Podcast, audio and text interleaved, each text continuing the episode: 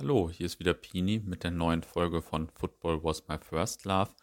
Gleich spreche ich, leider nur digital, mit zwei Legenden der Fußballgeschichtsschreibung.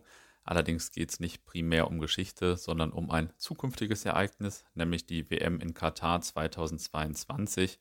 Meine beiden Gesprächspartner haben nämlich die Kampagne Boykott Katar ins Leben gerufen, die jetzt mittlerweile Boykott Katar 2022 heißt um den Zusammenhang mit der WM noch ein bisschen klarer zu machen. Mein Dank geht erstmal an den Verlag Die Werkstatt. In Zusammenarbeit mit den Kollegen ist nämlich diese Podcast-Folge entstanden. Aufgezeichnet haben wir sie schon vor Weihnachten. Es äh, schien dann aber sinnvoll, sie erst jetzt zu veröffentlichen, passend zur Club-WM in Katar, die ja gerade in diesen Zeiten auch ja, vielleicht ein eher überflüssiges Ereignis ist. Und zu dieser Club-WM hat die Initiative Boykott Katar 2022 auch ein Statement veröffentlicht, an dem auch verschiedene Faninitiativen mitgearbeitet haben. Ich möchte die Erklärung einfach einmal kurz vorlesen. Die Anfang Februar in Katar geplante FIFA-Club-Weltmeisterschaft stößt bei der Faninitiative Boykott Katar 2022 auf scharfe Kritik. Durch diesen sportlich unbedeutenden Wettbewerb wird die Gesundheit der Spieler, die in dieser Saison ohnehin über alle Maßen gefordert sind, zusätzlich und völlig überflüssig gefährdet. Vor allem aber ist der Austragungsort Katar nicht akzeptabel. Demokratische Rechte wie Meinungs- und Pressefreiheit, freie Religionsausübung oder Freiheit der sexuellen Orientierung gelten in Katar nicht oder nur sehr eingeschränkt. Die Arbeitsbedingungen der zahlreichen Migrantinnen sind Slawen ähnlich. Das Land steht in dem Verdacht, islamistische Terrorgruppen zu finanzieren. Eine in der Bevölkerung verankerte Fußballkultur gibt es nicht. Sportliche Großereignisse wie diese Club-WM und die Weltmeisterschaft 2022 werden vor allem aus Imagegründen gesponsert. Für die WM sind offenbar ausschließlich finanzielle Gründe ausschlaggebend, nicht das Wohl der Spieler, die Interessen der Fans oder die Bewahrung von Menschenrechten. Aus diesen Gründen ruft die Initiative Boykott Katar 2022 alle Fans und Medien, insbesondere die Anhänger des FC Bayern München, dazu auf, die Club-WM aus Protest zu ignorieren und sich die Spiele auch nicht im Fernsehen anzuschauen. Ich habe Migrantinnen so vorgelesen, es geht natürlich um Migranten und Migrantinnen und ähm, ja, kann ja jeder sich selbst eine Meinung dazu bilden, aber ich wollte, weil das thematisch zum Podcast gibt, dieser, äh, diesem Statement dann hier doch einmal kurz Platz einräumen. Ansonsten natürlich einmal noch der Hinweis auf die Football Was My First Love App, genauer gesagt auf unseren Schwesterpodcast Football Was My First Love International. Hier speziell auf die beiden Folgen zu Ultras und Fußballfans in Syrien, die kürzlich erschienen sind und viel Aufmerksamkeit bekommen haben und auch noch mehr verdient haben. Denn ist ja schon eine ganz andere Welt, in der sich das Fußballgeschehen dort abspielt. Jetzt aber zum heutigen Gespräch und den Legenden, die ich hier in der Leitung habe. Dietrich, vielleicht beginnst du mal mit deiner Vorstellung. Wer bist du? Und was machst du? Ja, eine Legende. Nein. Finde ich mal so ein bisschen fragwürdig. Ja, ja, aber ich kann das ja leicht sagen. du darfst es sagen. Ähm, ich schreibe seit 1992, glaube ich, Fußballbücher. Vorher habe ich viel über Politik äh, geschrieben. Ähm, Friedens-, Sicherheitspolitik und äh, Nordirland vor allem. Und ähm, seitdem fast ausschließlich für den Verlag Die Werkstatt. Ich äh, glaube, mit dessen Fußballprogramm und dessen Geschichte bin ich auch so ein bisschen als Person verbunden. Mhm. Und ja, habe mich immer sowohl nicht nur für Fußball weiterhin interessiert, sondern auch für Politik und versuche auch da schon mal hier und da meine Ansichten mit einfließen zu lassen. Und ähm, ja, ich glaube, das reicht erstmal. Ja, unter anderem einfließen lassen ja vielleicht noch auf deiner Facebook-Seite, also oder auf deinem Facebook-Profil. Ähm, äh, das finde ich ja immer sehr spannend, was du da schreibst und auch mal ein bisschen konträr den Meinungen von großen Medien und so. Das finde ich immer sehr interessant. Das ist vielleicht noch ein kleiner Tipp für jeden Hörer hier. Wie viele Fußballbücher hast du denn mittlerweile geschrieben? Weißt du das so? Puh, die Frage, komischerweise wird die Frage immer wieder gestellt. Ich kann es dir nicht genau sagen. Also ist ja auch mal die Frage, rechnet man zweite, dritte Auflagen äh, mit ein? Ähm, ich glaube, bei was Erstauflagen anbelangt, kommt man so auf glaube ich, gut 30, äh, wobei ich hoffe, dass ähm, es nicht nur Quantität war, sondern auch ein bisschen Qualität da drin steckte. Mhm. Und ähm, welches Buch liegt dir oder, oder liegt dir eins so am Herzen, dass du es unseren Hörern hier unbedingt empfehlen möchtest? Oder ist vielleicht eins so neu, dass du es empfehlen möchtest? Ja, neulich ist mir nochmal aufgefallen, äh, das Buch, das ich über George Best geschrieben habe, der ungezähmte Fußballer. Äh, mhm. ich glaube 2016 oder 2017. Ähm, das, äh, ja, das ist schon ein Buch, das mir sehr am Herzen lag. Vielleicht auch, weil da meine eine Beziehung zu laut Ehre nochmal eingegangen ist, aber auch ich mein Interesse Fußball und Politik äh, miteinander vermischen konnte.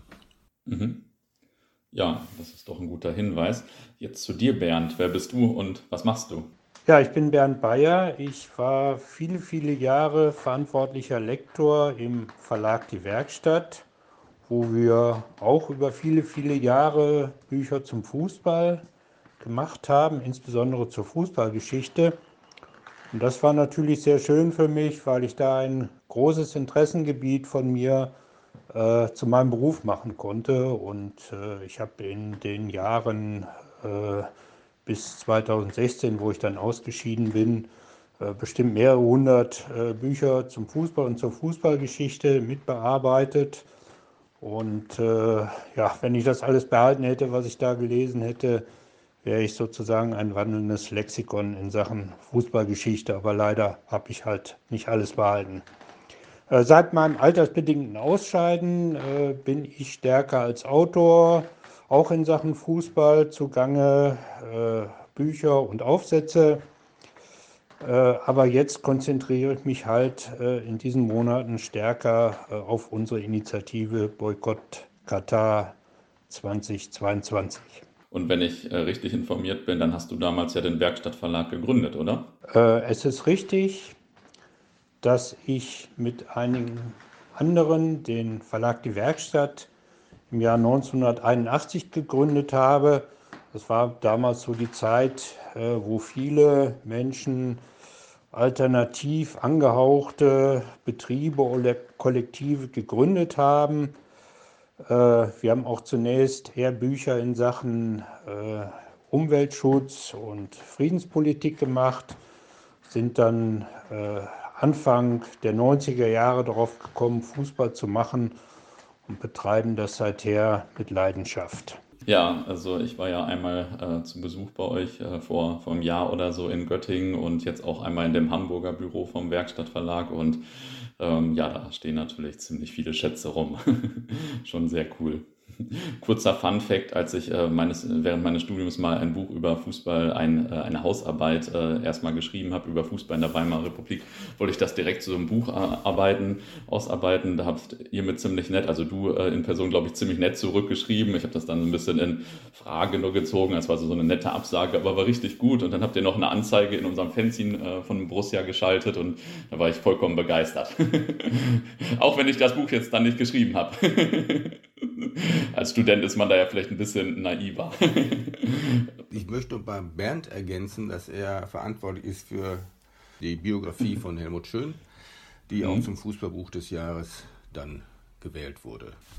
Ja, cool. An Helmut Schön musste ich letztens nochmal denken, als ich beim, beim Dresdner SC war und dann der Mann mit der Mütze gespielt wurde in der Halbzeit. Äh, das war natürlich äh, richtig cool.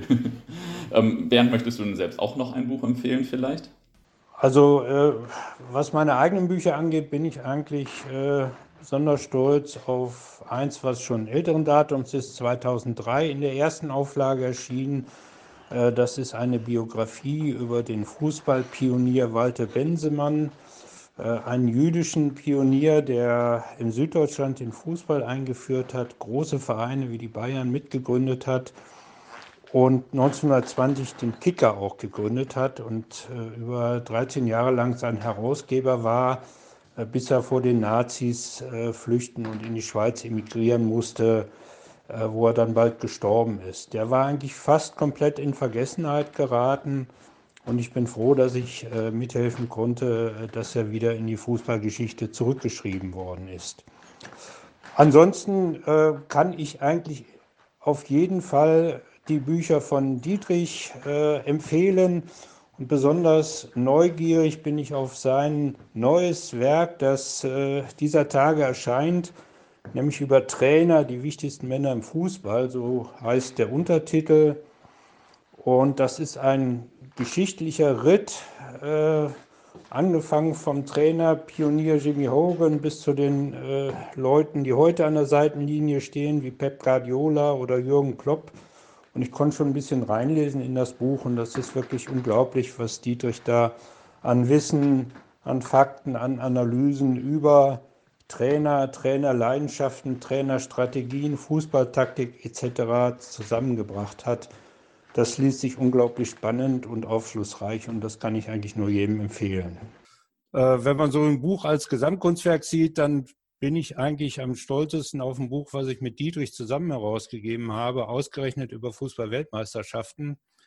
Äh, das ist erstmals erschienen im Jahre 2014, das Goldene Buch der Fußball-Weltmeisterschaft. Und das war so ein bisschen eine Quintessenz all der Jahre, äh, die ich halt als äh, Fußballlektor und Fußballbuchmacher gemacht habe. Da haben wir es geschafft, also fast alle guten und bekannten Fußballautoren in Deutschland zusammenzubringen.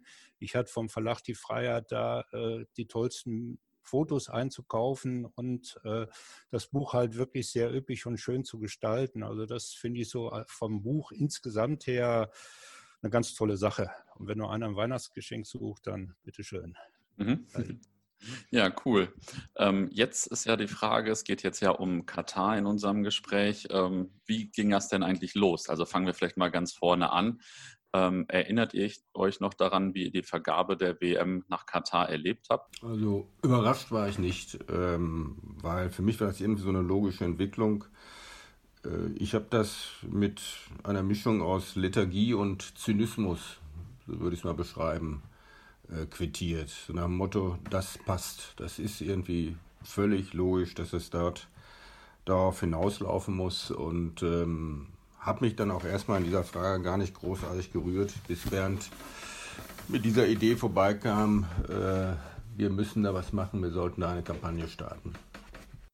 Mhm. Und du, Bernd, wie hast du das erlebt? Also ich war schon bisschen überrascht, geschockt, muss man schon sagen, weil ich das eigentlich äh, nicht wahrhaben wollte. Äh, dass die Entwicklung, die der Fußball genommen hat, die unangenehme Entwicklung derartig auf die Spitze getrieben wird. Äh, ich habe auch gedacht oder gehofft, dass das nicht Bestand hat, weil klar war, dass es muss Korruption im Spiel sein und ich habe gehofft, dass das aufgedeckt wird. Es ist ja auch zum Teil aufgedeckt worden, aber das hat der Entscheidung nichts mehr geändert. Und das finde ich eigentlich besonders dramatisch an der ganzen Sache. Mhm. Gut, und so ist dann nach und nach bei mir die Idee entstanden, äh, äh, man hat halt allenthalben gehört, bei, bei jedem, mit dem man gesprochen hat, der mit Fußball sich beschäftigt oder vom Fußball fasziniert ist, der gesagt hat, das kann nicht wahr sein und das darf nicht wahr sein äh, und das geht nicht. Und äh, da ist dann irgendwann äh, die Idee entstanden, eigentlich müsste man diese Art von Kritik und Protest auch mal versuchen zu bündeln, so ein bisschen. Mhm. Und dann habt ihr damals direkt äh, die Kampagne gestartet, über die wir jetzt sprechen, oder wann ging die los?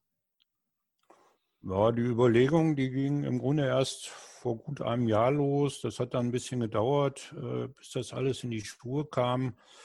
Äh, wir sind dann äh, im Frühjahr mit der äh, Website online gegangen und seitdem versuchen wir also das so ein bisschen zu verbreitern. Äh, wir haben im Herbst dann erst im September, glaube ich, angefangen, auch mit Facebook und äh, haben das halt angesprochen in Fanzusammenhängen, in Netzwerken wie Nie wieder, diesen Erinnerungstag im deutschen Fußball, die den organisieren und wo sehr viele Fans vernetzt sind. Und so verbreitert sich dieser Gedanke allmählich. Mhm. Und ähm, bevor wir jetzt gleich inhaltlich einsteigen, vielleicht noch so ein bisschen äh, ja, rund um die Kampagne. Wer steht dahinter? Also ihr seid die Initiatoren oder gibt es da noch mehr? Und äh, was ist so das äh, Maximalziel, sage ich mal? Also wann würde euer Traum in Erfüllung gehen? Also wir haben ja, wie Bernd schon sagte, eigentlich äh, langsam begonnen und äh, die Einschätzung äh, war und ist, denke ich, auch noch bei uns die, dass eigentlich das Ganze so richtig erst nach der EM 2021 losgehen wird. Also momentan sind die Leute ohnehin noch im Pandemie-Modus, beziehungsweise ähm, im nächsten Monaten wird alles fokussiert sein auf die, auf die EM äh, 21, äh, sofern sie denn stattfindet. Und von dort an sind es ja immer noch anderthalb Jahre bis zu dieser WM, die ja erst im Winter stattfindet, erst im Dezember 22 stattfindet. Und wir waren positiv überrascht ähm, auf die Reaktion so erster Presseartikel dazu. Also ein Artikel beispielsweise in Samstagsausgabe der Taz hat äh, so einiges bewegt, haben sich doch eine Menge Leute darauf zurückgemeldet. Äh, ich hatte selber ein Interview noch am letzten Sonntag im äh, Bayerischen Rundfunk. Ähm, man kriegt auf diese Sache immer eine Resonanz, die einen so ein bisschen überrascht, weil man eben denkt, die Leute sind doch total in einem anderen Modus drin, mit ihren Gedanken woanders.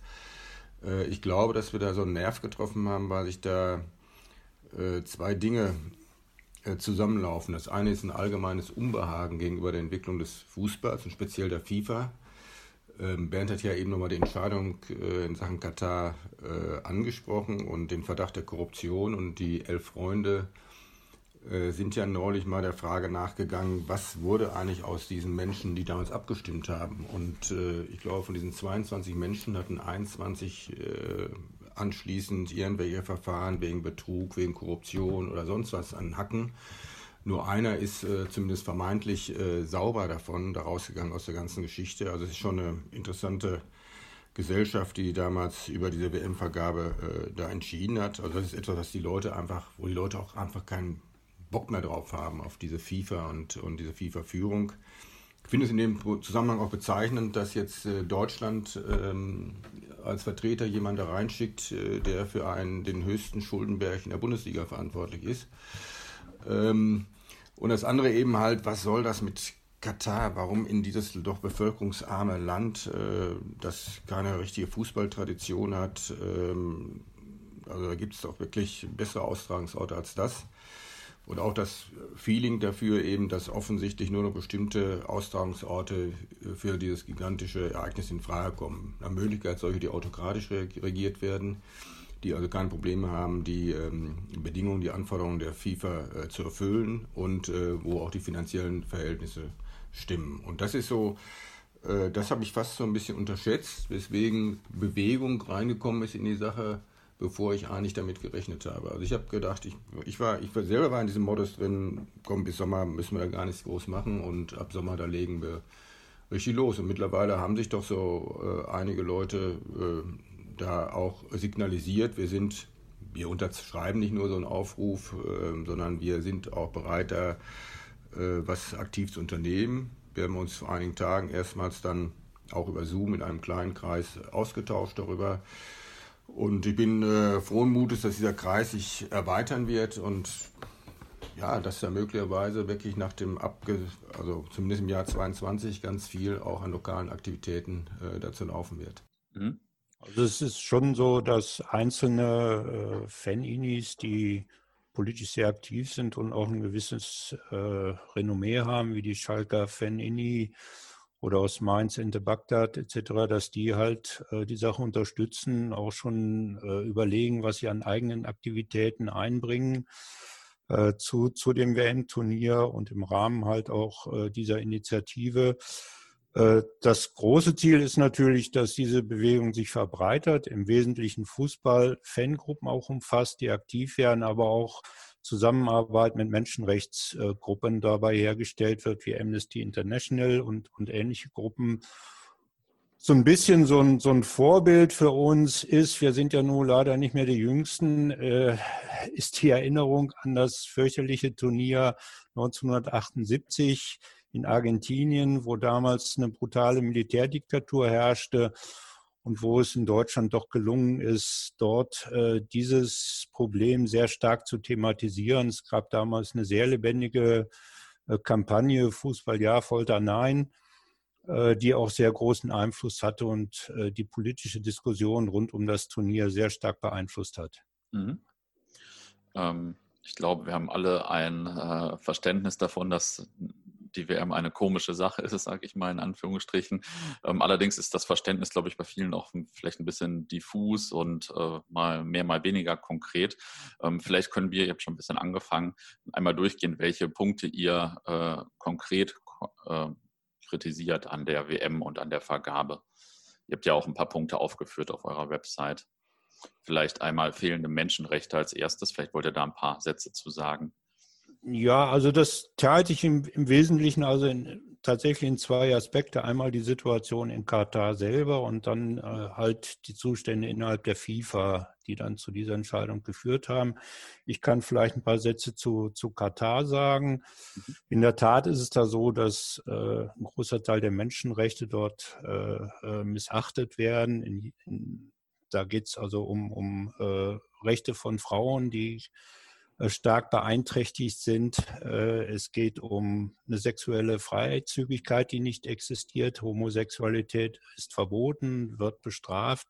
Im Übrigen auch Ausländer werden bestraft. Äh, unter dem Gesichtspunkt, es herrscht keine Religionsfreiheit. wer dem Islam, vom Islam sich individuell abwenden will, begeht damit eine, eine Strafe, die im äh, eine Tat, die im Prinzip mit Todesstrafe bedroht ist. Äh, in der Pressefreiheit äh, existiert nicht. Die Zeitungen oder die, die Medien werden kontrolliert und äh, im Ranking äh, von, von äh, Reporter ohne Grenzen rangiert Katar also ganz weit hinten. Also die Frage der Menschenrechte, denke ich, ist eine höchst problematische. Sie verstoßen im Grunde äh, gegen alles, was die FIFA selber sich als Norm gesetzt hat an Menschenrechten. Äh, und von daher, schon von daher ist im Grunde diese Entscheidung unverständlich.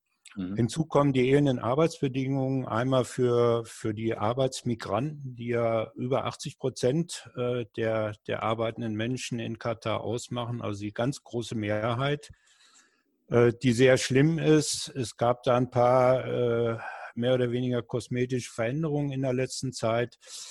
Aber es ist nach wie vor so, dass auf den WM-Baustellen und auch auf anderen Baustellen in dem Land äh, ein, ein Arbeitssystem herrscht, äh, das schrecklich ist, was viele Arbeitsunfälle mit Toten äh, verursacht und wo Menschen äh, um ihre Löhne betrogen werden und so weiter und so fort.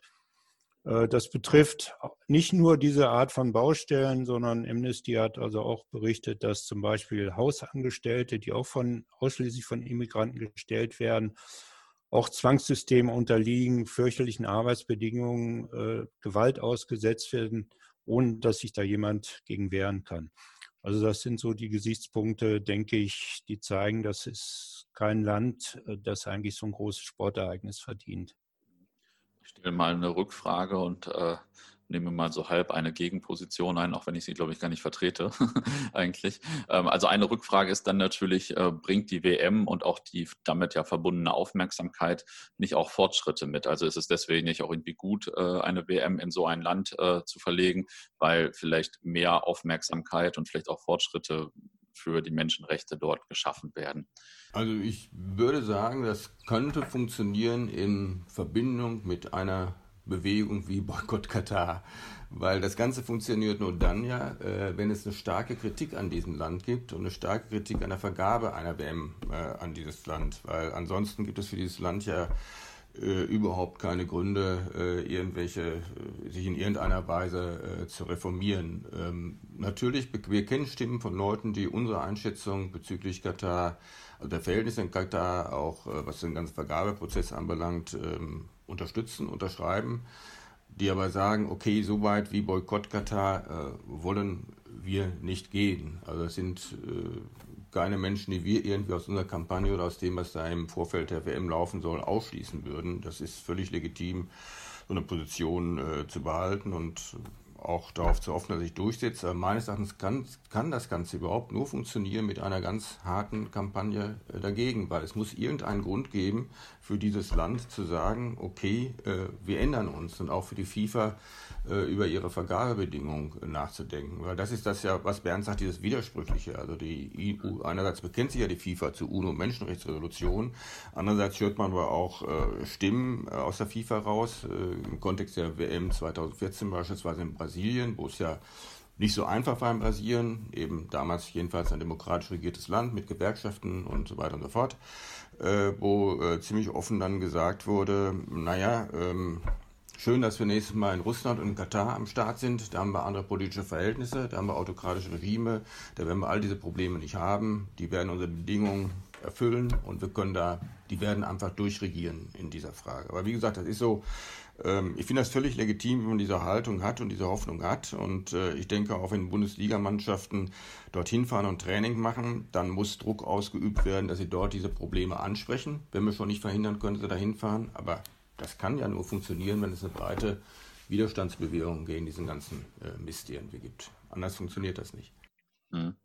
Und beim Thema Fußballkultur kann man natürlich das Gleiche sagen. Also die haben vielleicht keine Fußballkultur, ähm, aber vielleicht entwickelt sich sowas ja ein bisschen dadurch, ähm, auch wenn äh, das jetzt sicher nicht der Hintergrund der WM-Vergabe ist. Aber das ist ja auch ein Punkt bei euch, keine Fußballkultur und Kommerz statt Fußball. Vielleicht könnt ihr da auch noch zwei Sätze zu sagen. Vielleicht mal zur 20. Fußballkultur. Also da, soll man, da muss man natürlich aufpassen, dass man nicht in eine arrogante Position verfällt, genauso wie man aufpassen muss, dass man in eine eurozentristische Kritik äh, der ganzen äh, Sache verfällt. Äh, das ist äh, völlig richtig. Aber ähm, was hier passiert ist, ist, dass man eine WM an ein, also wir mal umgekehrt, du könntest ja, ich finde es richtig darüber nachzudenken, wenn ich einem Land helfen will, äh, kann ich die WM vergeben an ein bevölkerungsreiches Land mit einer großen Fußballkultur, das seinen Beitrag schon zum Weltfußball geleistet hat, das aber arm ist das finanziell so ein Projekt nicht heben kann und wie kann ich als FIFA dem Land dann helfen, ein solches Projekt äh, zu heben? Oder vergebe ich es an ein, ein, Land, wo es genau umgekehrt ist, das äh, bevölkerungsarm ist, ähm, aber reich ist. Und offensichtlich hat dieses Reich äh, eine größere Rolle gespielt bei der FIFA als äh, Fragen wie, ähm, also wie ist der Fußball da verankert, wie viele Leute sind engagiert im Fußball, ähm, wie groß ist die Bevölkerung, äh, ist, ist, ist das Land repräsentativ für eine Region, etc.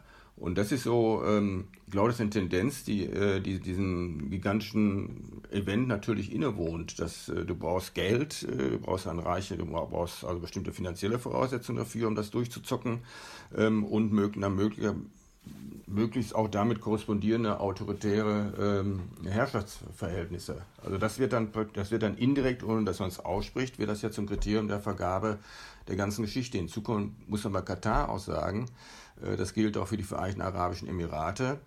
Äh, das korrespondiert auch damit, dass diese Länder ja auch im europäischen Fußball eine wachsende Rolle spielen. Also Katar, die Verbindung Katar, Paris, Saint-Germain, Katar, Bayern München, äh, Trikotwerbung äh, etc., Vereinigte Arabische Emirate und äh, ähm, hier äh, Manchester, Manchester City. es ist ja mittlerweile so, mal ein bisschen überspitzt gesagt, hätten wir uns ja vor 30 Jahren nicht denken können. Wenn jemand uns gesagt hätte, dass der europäische Fußball eigentlich regiert wird mit Geld aus Asien, mit Geld äh, eben aus den, aus den Emiraten und mit Geld aus Russland. Ja, absolut. Ähm, was ich ja noch, äh, was du gerade noch gesagt hast, war, man muss aufpassen, dass man nicht in eine eurozentristische Sichtweise äh, verfällt. Das meint auch ein bisschen wahrscheinlich, dass dieser Zeitraum, also viele kritisieren ja auch den Zeitraum. Da muss ich sagen, das finde ich äh, nicht, nicht völlig verkehrt. Also es ist jetzt in dem Land dann vielleicht nicht ganz passend, aber eigentlich ist das nicht so verkehrt, weil bislang hat sich die WM immer nach unseren Terminen, sage ich mal, Richtig, gerichtet. Ja, ja. Ähm, also das konkret, äh, kritisiert ihr eigentlich nicht konkret, ne? Nein, Nö, also ich meine, für die Australier hat bis jetzt jede WM im Winter stattgefunden. Also da, da muss man sich schon von der eigenen Sichtweise lösen an dem mhm. Punkt. Mhm. Ja, finde ich gut, das nochmal zu sagen. Ähm, bei dem Punkt Verdacht auf Korruption auch noch. Ähm, gut, das haben wir alle mitbekommen. Ich ziehe mal eine Frage aus der weiteren Diskussion zum Punkt äh, Korruption vor.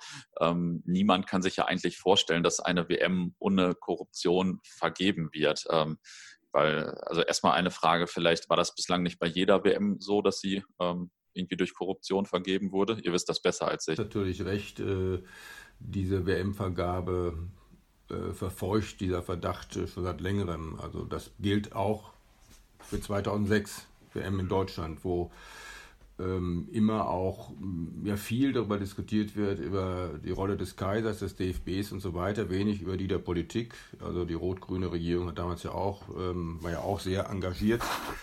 Äh, denke nur an die Waffenlieferungen, Freigaben nach Saudi-Arabien, damit das entsprechende äh, Abstimmungsergebnis äh, zustande kommt. Äh, das ist äh, völlig richtig, aber ich glaube, dass diese letzte WM-Vergabe einfach noch ein bisschen mehr stinkt als manche WM-Vergabe, die äh, da war. Aber man muss das, ich glaube, denke mal so, dass die, diese, diese, diese Ablehnung der Menschen gegenüber Katar oder auch diese, diese Wut auf diese Entscheidung, die hat ja auch damit zu tun, dass es eben schon Geschichte hat und dass man jetzt äh, sieht, da findet so eine gewisse Eskalation auch statt. Ja, eine, eine Frage dazu noch, eine ketzerische Frage. Ähm, wie macht man das denn eigentlich besser? Denn also ich meine, die Summen sind jetzt ja in der Höhe und werden ja vielleicht auch noch höher, sage ich mal, dass es, äh, dass man sich gar nicht vorstellen kann, dass in diesem System da keine Korruption ist. Ähm, jetzt meine ketzerische Frage, wie macht man es besser? Soll man die WM nicht einfach versteigern, weil dann kriegt einfach der, der das meiste Geld hat die Sache und man muss nicht noch diese ganzen Funktionäre ähm, bestechen und so weiter und so fort. Dann ist das wenigstens transparent und muss nicht jahrzehntelang danach aufgeklärt werden. Das ist natürlich eine sehr ketzerische und unschöne Sicht, ich weiß. und du lachst auch schon. Aber eine interessante. Ich denke, insgesamt äh, kann man da lange über einen Vergabeprozess und einen besseren Prozess spekulieren, aber ich glaube, äh, die, die Hauptsache ist, dass die WM als Event abgerüstet wird, äh, dass da mhm. nicht mehr so ein Millionen- und Milliardengeschäft draus gemacht wird, äh, dass dann nicht ein einzelnes Land gesucht wird, dass das alles stemmen muss, sondern zum Beispiel ein, ein Verbund von Ländern, äh, wie das ja gut in, in, in sechs Jahren, glaube ich, sind es ja immerhin zwei Länder und wir hatten das auch schon mal, Japan mit Japan und, und Südkorea.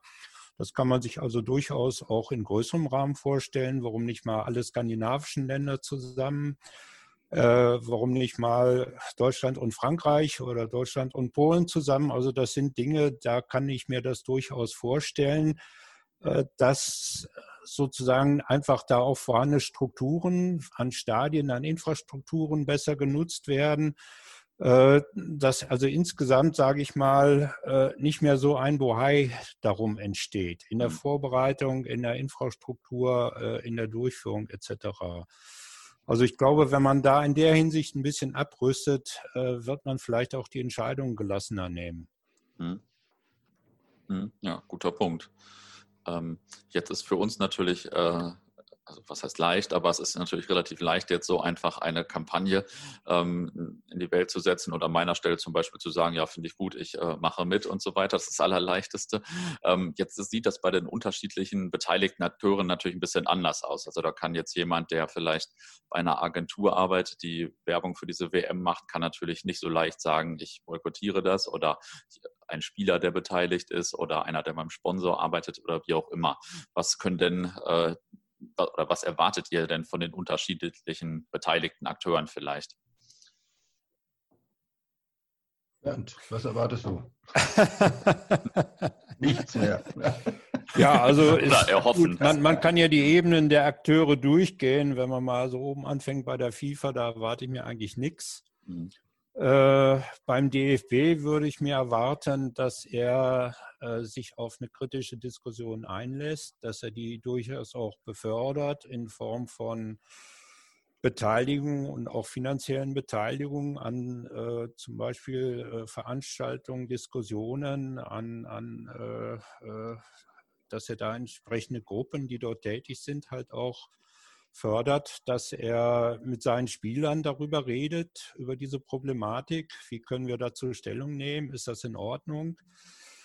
Äh, bei den Spielern selber würde ich mir dann in dem Kontext Erklärungen erhoffen. Äh, wenn man nochmal rekurriert auf, auf 78, äh, 1978 Argentinien, da gab es durchaus äh, zwar nicht viele, aber einzelne Stimmen von Spielern, die sich kritisch dazu geäußert haben und von daher auch den öffentlichen Diskurs darüber befördert haben. Äh, von den Medien erwarte ich mir, dass sie äh, wirklich nicht nur beiläufig und als Beiwerk über diese Kritik berichten, sondern dass das auch im Mittelpunkt steht, dass sie sich nicht äh, von einer schönen, vorgetäuschten Glas- und Stahl-Realität äh, äh in, in, in, in äh, Katar beeindrucken lassen, sondern auch dahinter gucken, über die Zustände im Land berichten, äh, dass sie sich nicht finanzieren lassen äh, bei ihrem mhm. Besuch in Katar, wie das äh, passiert ist bei der Handball-WM, wo versucht worden ist, über solche Wege auf die Berichterstattung Einfluss zu nehmen. Und vor allen Dingen erwarte ich mir natürlich und hoffe ich mir da was von den Fans, äh, dass die Fans in irgendeiner Form ihren Protest auch zum Ausdruck, Ausdruck bringen. Das geht natürlich auf einer politischen Ebene durch das, was wir auch schon angesprochen haben, Veranstaltungen, Diskussionen. Äh, man kann sich vorstellen, das auch in Form von Aufklebern und, und Plakaten und so weiter zu äußern. Äh, vor allen Dingen aber auch sollten sich die, die Fans vielleicht ihrer Macht als Konsumenten bewusst werden. Äh, wenn sie den, den Sponsoren der WM die Suppe versalzen, die erhoffen sich ja ein Imagegewinn durch, dadurch, dass sie äh, diese WM mitfinanzieren. Und wenn aus dem Imagegewinn ein Imageverlust wird, dadurch, dass die, die Sponsoren angeprangert werden, dass sie dort mitspielen, dadurch, dass gesagt wird, wir kaufen keine Produkte von diesen Sponsoren, wir kaufen überhaupt keine Produkte, wo das WM-Logo drauf prangt, das heißt, wenn wir es gelingt, so ein Stück weit diesen Prozess umzukehren und gegen sie zu wenden, dann wäre das halt eine tolle Sache. Mhm. Ja, also das stimmt. Man hat ja als äh, Konsument quasi auch immer eine gewisse Macht. Also jetzt in meinem Fall, dass äh, kein Red Bull getrunken wird, sondern natürlich äh, und äh, Coca-Cola. Hier steht jetzt gerade eine Fritz Cola neben mir. Ah, ja. Immerhin. Ähm, erlaubt, ja. ähm, ja, aber das muss man, also es funktioniert natürlich alles, also jetzt auch in anderen Bereichen der Kommerzialisierung des Fußballs, weil wir es halt alle mitmachen. Ne? Also, also mhm. mehr oder weniger mitmachen, aber im Endeffekt funktioniert es natürlich deswegen. Ähm, nun habt ihr eine Website online gestellt. Ähm, was macht ihr noch oder was werdet ihr dann noch machen, um äh, ja, eurem Protest, eurer Meinung Ausdruck zu verleihen? Ich weiß nicht, macht ihr eine Demo oder schreibt ihr ein Buch oder was auch immer? Demo ist schlecht unter den Corona-Bedingungen im Augenblick. Ja, ja. Nein, äh, was wir machen ist, äh, das letzte schon angesprochen, dass äh, Bernd und ich im Frühjahr ein Buch ähm, herausgeben, so ein bisschen Kampagnenbüchlein will ich das mal nennen, äh, zu Katar, auch mit dem Titel Boykott Katar, wo nochmal auf 140, 160 Seiten äh, die Geschichte entwickelt wird, ähm, wo wir auch hoffen, dass man am Ende ein paar Handlungsanleitungen äh, vorstellen kann. Ähm, also wir haben jetzt auch Initiativen aufgefordert, von denen wir wissen, dass sie aktiv werden, äh, uns einfach mal zu schreiben, zu berichten, was sie vorhaben. Ähm, ich sehe diese Website oder überhaupt die Initiative auch ein bisschen als Dienstleistungsbetrieb. Also dass man Argumente den Leuten an der Hand liefert, dass man äh, Ideen konzentriert und weitergibt, äh, dass man möglicherweise Referenten auch vermittelt für Veranstaltungen. Also diese Veranstaltungsebene halte ich schon für sehr wichtig, weil das ist meine Erfahrung nochmal aus der WM 2010 äh, Südaf in Südafrika und auch 2014 Brasilien. Da hatte ich eine Reihe von Veranstaltungen, die waren auch deswegen schön, weil da saß auf der einen Seite unser eins als in Anführungsstrichen Fußballexperte, Fußballhistoriker und auf der anderen Seite äh, Leute, die sich mehr politisch äh, mit Brasilien, mit den Gewerkschaften dort oder sonst was beschäftigt haben oder eben mit, mit Afrika, mit der Problematik des, des, des, des, des afrikanischen Kontinents beschäftigt haben und es eine, einfach einen guten Austausch, eine gute Mischung gab. Also wir als Fußballer äh, quasi über unseren Tellerrand hinausging und äh, die andere Seite in Anführungsstrichen genauso über den Tellerrand hinausging. Also solche Veranstaltungen stelle ich mir auch im Vorfeld von 22 vor. Ähm, dann, das haben wir aber nochmal kurz andiskutiert, ähm, vielleicht die Möglichkeit einer Konferenz im Frühjahr oder im Sommer äh, 22 zu diesem Thema, wo ich dann auch toll finde, wenn der DFB auch dort erscheinen würde. Äh, Sie haben ja, glaube ich, auch einen verantwortlichen Referenten äh, für Menschenrechtsfragen ähm, ein eigenes Merchandising entwickeln, wie das damals bei Fußballjahr äh, Folter 9 auch der Fall war, mit Aufklebern oder sonst was. Ähm, lässt sich vielleicht auch zentral machen. Äh, wir haben auch jemanden an Bord, ähm, ja, der uns angesprochen hat, der die Idee hat, ein alternatives Maskottchen zu entwickeln, einen sogenannten Infantini, eine Figur, in der alles quasi konzentriert ist, die ganze Korruption, ähm, aber auch durchaus lustig sein soll. Dann begegnete uns jetzt, das kam aus der Schalker Fanini äh, raus, heraus, äh, die Idee, äh, örtlich auch alternative Fußballturniere zu veranstalten. Habe ich noch von 78 in Erinnerung. Während der WM, genau. Während der WM habe ich auch noch von 78 in Erinnerung, äh, dass solches da stattgefunden hat, unter anderem hier nebenan in Münster.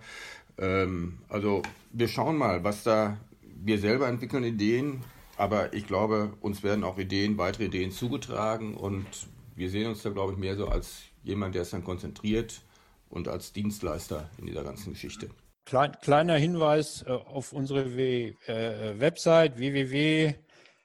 äh, Website www.boykottkatar.de. Äh, da kann man sich halt auch einfach sozusagen anschließen, indem man sagt, okay, ich finde das gut. Äh, da werden alle Namen veröffentlicht, äh, die das wollen und die das unterstützen. Und da werden wir auch so eine kleine Ideenbörse noch einrichten, äh, wo dann also solche Ideen ausgetauscht und vermittelt werden können und wo jeder im Grunde dazu beitragen kann, dass äh, aus diesem kleinen Anfang auch eine große äh, Bewegung wird. Mhm. Ähm, jetzt ist natürlich das Spannende während der WM dann, was macht ihr eigentlich während der WM? Also ähm, guckt ihr die Spiele, ähm, geht ihr zum Public Viewing, wenn es das dann gibt und so weiter? Wie, wie, was denkt ihr, wie ihr die WM verfolgen werdet? Also ich, ähm, natürlich werde ich mir Spiele angucken, aber ich werde mir ich werde mir genau hinschauen, welche Spiele ich mir angucke da. Aber einfach, weil ich ein Interesse habe an Entwicklung von Fußball, äh, wie sich so einzelne Fußballkulturen entwickeln, äh, etc. Völlig klar. Ähm, wobei man auch da mal sagen muss, dass die WM natürlich über die Jahre auch ihren sportlichen Wert eingebüßt hat, weil der in Anführungsstrichen beste Fußball, der wird heute in der Champions League gespielt und sicherlich nicht bei einer Fußball-Weltmeisterschaft. Ähm, aber ich werde mich ganz sicher nicht an irgendwelchen Public Viewing Aktionen äh, beteiligen. Das werde ich nicht tun. Ich werde sicher auch das eine oder andere Spiel angucken, weil ich es eigentlich auch interessant finde und man sonst wenig davon mitkriegt, äh, wie in Afrika äh, der Stand des Fußballs ist, wie in Asien der Stand des Fußballs ist. Also solche Spiele interessieren mich eigentlich mehr als jetzt die Spiele von irgendwelchen europäischen Teams. Äh, die kennt man eigentlich ganz gut und da hat mhm. Dietrich recht, äh, die, die Spieler äh, liefern in der Champions League mit ihren Vereinen oft technisch höherwertige Spieler ab als in der Nationalmannschaft. Mhm. Wir sind hier jetzt schon in meinem äh, Interviewleitfaden in dem Blog über den Tellerrand und äh, da gehe ich jetzt auch mit der nächsten Frage einmal äh, hin. Ähm, und das ist die Frage, wie seht ihr eigentlich Franz Beckenbauer? Also ist er für euch äh, primär noch der große frühere Spieler oder ist er äh, noch ein guter Trainer äh, in eurer Erinnerung oder ist er in erster Linie ein korrupter Funktionär? Ja, es ist, ist so ein bisschen zweischneidig. Ne? Das ist... Ähm große Spieler können auch korrupt sein und ähm, korrupte Menschen können schlechte Spieler sein. Also das ist, äh, das, äh, äh, ist schwierig. Also ich das ist ja jetzt Quatsch zu sagen, dass äh, Franz Beckenbauer ein miserabler Spieler war, äh, weil er sich als Fußballfunktionär als korrupt erwiesen wird. Hat, nee, nee, klar. Deswegen frage ich ja, wie ihr ihn so äh, den primär wahrnehmt, sage ich mal. Und jetzt in, also der, als erstes. Die, der Lack ist beim Kaiser, was unter republikanischen Verhältnissen auch vernünftig ist, schon so ein bisschen abgestoßen äh, durch diese ganze WM 2006-Geschichte, wo er erstmal gefeiert wurde als der Mann, der überhaupt die WM nach Deutschland geholt hat, der, weiß ich was, wie viele Länder bereist hat und die Leute dort bequatscht hat. Ähm, ich bin mir bei ihm nie so ganz sicher, wie viel das eigenes Handeln ist oder er auch äh, gesteuert wird von Leuten im Hintergrund, denen man so richtig wusste, was er da irgendwie tat. Ein Unrechtsbewusstsein hat er ganz sicherlich nicht gehabt. Ähm, hat aber in diesem Milieu ja auch irgendwie Geschichte. Also er ist da ja auch jetzt äh, nicht der Einzige äh, vom Verein FC Bayern München, sondern es gibt da auch in Steuerfragen oder was den Erwerb von Uhren in fremden Ländern anbelangt, ähm, wie soll man sagen, Informationsdefizit, nenne ich das mal vorsichtig. Also man bewegt sich, das ist glaube ich das Schreckliche momentan, dass man sich in so einem Milieu bewegt, äh, da äh, wo äh, überhaupt keine Sensibilität mehr für bestimmte Sachen existiert. Man vielleicht auch gar nicht spürt, das ist korrupt, sondern das ist dann ähm, äh, völlig normal. Und ich glaube, meine Hönes hat das auch mal gesagt, dann irgendwie in einem der Wutausbrüche, ähm, glaubt denn irgendjemand, dass man so eine WM äh, mit sauberen Mitteln bekommt? Das wäre absolut naiv. Da hat er wahrscheinlich recht, aber wenn das die Realität ist, ist es gleichzeitig auch furchtbar und etwas, was man bekämpfen sollte. Es geht wahrscheinlich wirklich nur mit Versteigern. Ich fände es jedenfalls seltsam, wenn jemand wie Hoeneß äh, in Ehren wieder in die Fußballgemeinde aufgenommen wird und mhm. jemand wie Beckenbauer auf immer verstoßen wird. Also klar, es war äh, nicht gut, es war schlimm, was er gemacht hat, äh, soweit es tatsächlich so war, dass er davon persönlich profitiert hat. Äh, finde ich das sehr schlimm. Ich tue mir immer, er tut mir irgendwie leid, weil, oder ich finde das schwer nachzuvollziehen, weil ich habe ihn äh, ein paar Mal erlebt, jetzt auch den, den älteren Beckenbauer bei Veranstaltungen. Und er ist immer unglaublich unprätentiös, uneitel, geerdet ja. auf, auf, aufgetreten.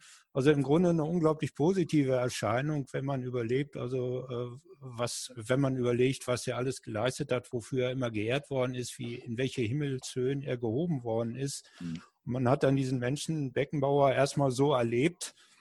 Und ich kann mir nicht vorstellen, dass das alles Schauspielerei war. Ein Stück weit war tatsächlich so. Äh, umso mehr hat mich das geschockt, muss ich sagen. Äh, und äh, ja, umso schwieriger tue ich mich damit, ihn zu verurteilen für das, was er getan hat. Aber äh, das hm. war natürlich schlecht. Ja, wo Bernd das erwähnt mit dem Unprätentiösen, ich hatte mal mit ihm eine ganz typische Begegnung bei, bei Sky, wo beide eingeladen waren. Und ähm, er sich mir vorstellte mit Beckenbauer. Und ich habe gedacht, ach, Sie sind das. Also, das war also fand ich schon irgendwie bemerkenswert. Ja, dazu habe ich vielleicht auch noch eine lustige Anekdote, also ein ähnliches Erlebnis, was aber nicht um Franz Beckenbauer geht, sondern ich habe ja mal während des Studiums bei Borussia gearbeitet, als wir das Boruseum aufgebaut haben und ja. ähm, habe in der gleichen Woche angefangen wie Lars Ricken und äh, da hat der Abteilungsleiter Dr. Dr. Hockenjos uns auch gegenseitig vorgestellt. Herr Platenius, das ist Herr Ricken und ich so, oh, hatte natürlich schon sieben Trikots von ihm zu Hause, aber, aber dann dachte ich, ah ja, den habe ich erkannt. Ähm, ihr seid ja schon ein paar Tage länger dabei, ja, als Fußballfans als ich. Und jetzt habe ich die Frage, ich weiß nicht, ob sie leicht zu beantworten ist, wann ist der Fußball eigentlich so überdreht worden, sage ich mal, äh, oder überdreht geworden, wie viele von uns ihn heute wahrnehmen? Also kam das mit dem Privatfernsehen, mit äh, Bossmann? Gab es überhaupt irgendwelche aus, ausschlaggebende Ereignisse? Seit wann ist das so? Also man kann den keinen genauen äh, Zeitpunkt da nennen und äh, ich glaube, dass wir beide sind jetzt überhaupt keine Gegner von Profifußball, sondern Profifußball war auch in einer bestimmten Zeit nicht nur für die Akteure, sondern für, auch für die Konsumenten eine, eine Errungenschaft. Also würde ich mich nie, würde nie sagen, wir müssen zurück zum, zum, zum schönen, äh, braven, sauberen Amateurfußball da. Und äh, es ist wirklich so, dass manche Sachen so fällt mir mal auf, jetzt in der Diskussion mit der Nationalmannschaft, wenn darüber geredet wird, dass die Nationalmannschaft so furchtbar entfremdet wäre vom Volk, äh, dann erinnere ich mich an solche Ereignisse wie WM 82 in Spanien, äh, wo ähm, ein, ein Schuhmacher dann gesagt hat, nach diesem verschobenen Spiel gegen Österreich, also was regen sich die Leute auf? Die müssen einfach mal anerkennen, wir sind hier, um Geld zu verdienen. Das ist der Grund, warum wir sind. Man muss sich vorstellen, das würde heute ein Leon Goretzka sagen, äh, was da los wäre in den Medien. Also es gibt auch, das ist so eine zweischneidige Sache. Ne? Auf der einen Seite genau diese Verschlechterung, die, die, die Bernd nennt und dass man auch manchmal wirklich die Schnauze voll hat äh, von dem, was da passiert und ein immer korrupteres Milieu.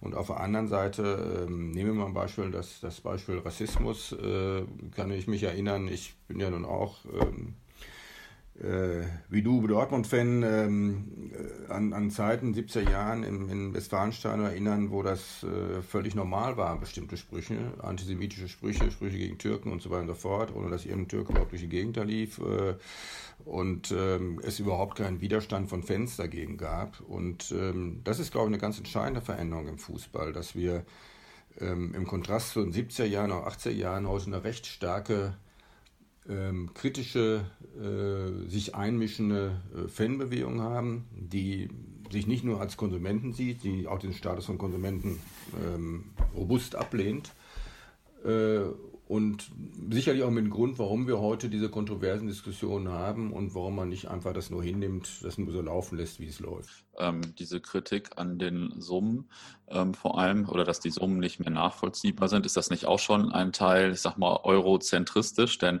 ähm, diese Summen jetzt äh, vor allem in England äh, sind natürlich so hoch, weil auch einfach wahrscheinlich hundertmal so viele Leute wie früher die Spiele gucken. Also wenn man sich jetzt anguckt, wie viel äh, Manchester gegen Liverpool dann äh, im Fernsehen gucken, dann sind das natürlich auch einfach wahrscheinlich 100, ich weiß die Zahlen nicht genau, wahrscheinlich hundertmal so viele Leute wie in den 70ern oder so, weil das jetzt halt auf der ganzen Welt geguckt wird.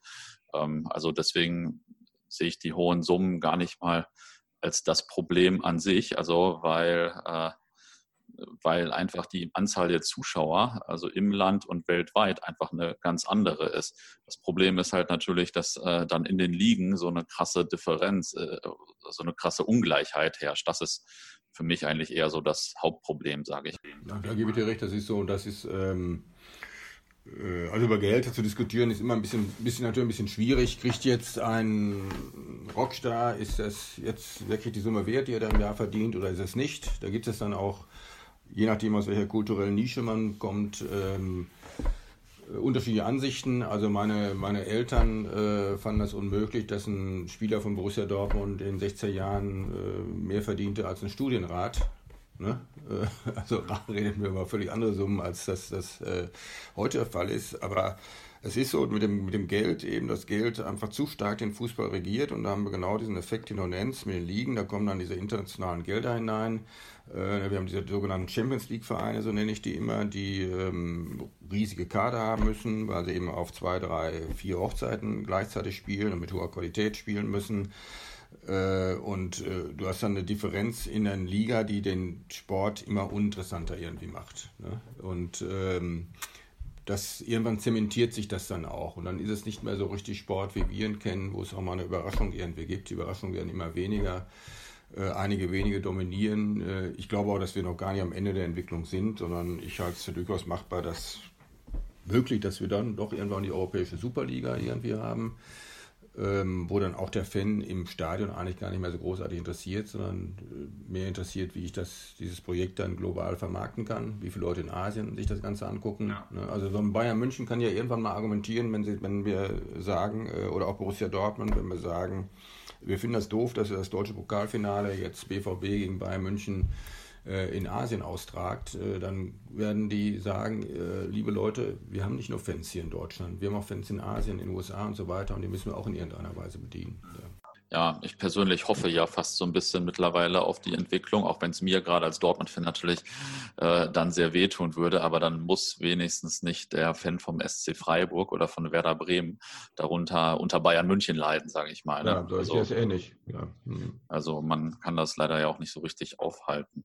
Ähm, jetzt, hab, jetzt beende ich mal meine persönliche Viertelstunden, Viertelstunde, sage ich mal, und komme wieder zu äh, konkret zurück zu eurer Kampagne. Ähm, wie kann man denn die Kampagne Boykott Katar eigentlich unterstützen? Also ähm, jetzt, klar, wenn, der, wenn die WM ist und so weiter und so fort, aber wenn das jetzt ein Hörer oder eine Hörerin hört, was kann man machen?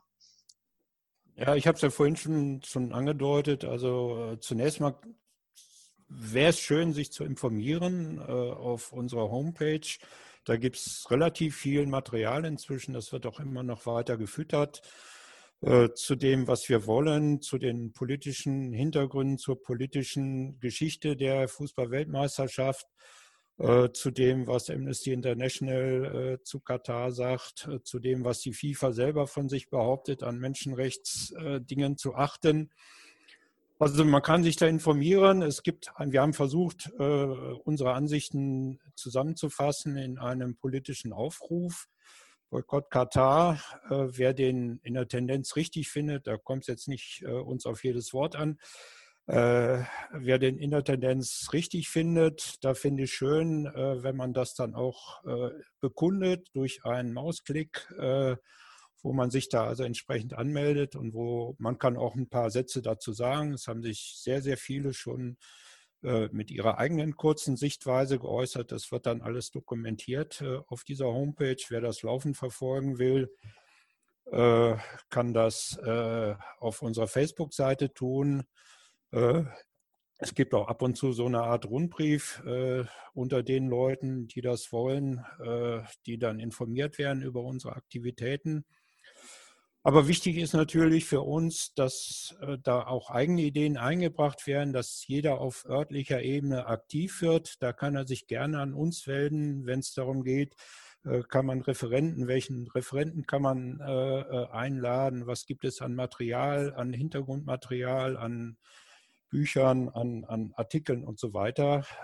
Da versuchen wir Dietrich schon, wie Dietrich schon sagte, so eine Art Hilfsdienste auch zu leisten, die Sache zu supporten sozusagen.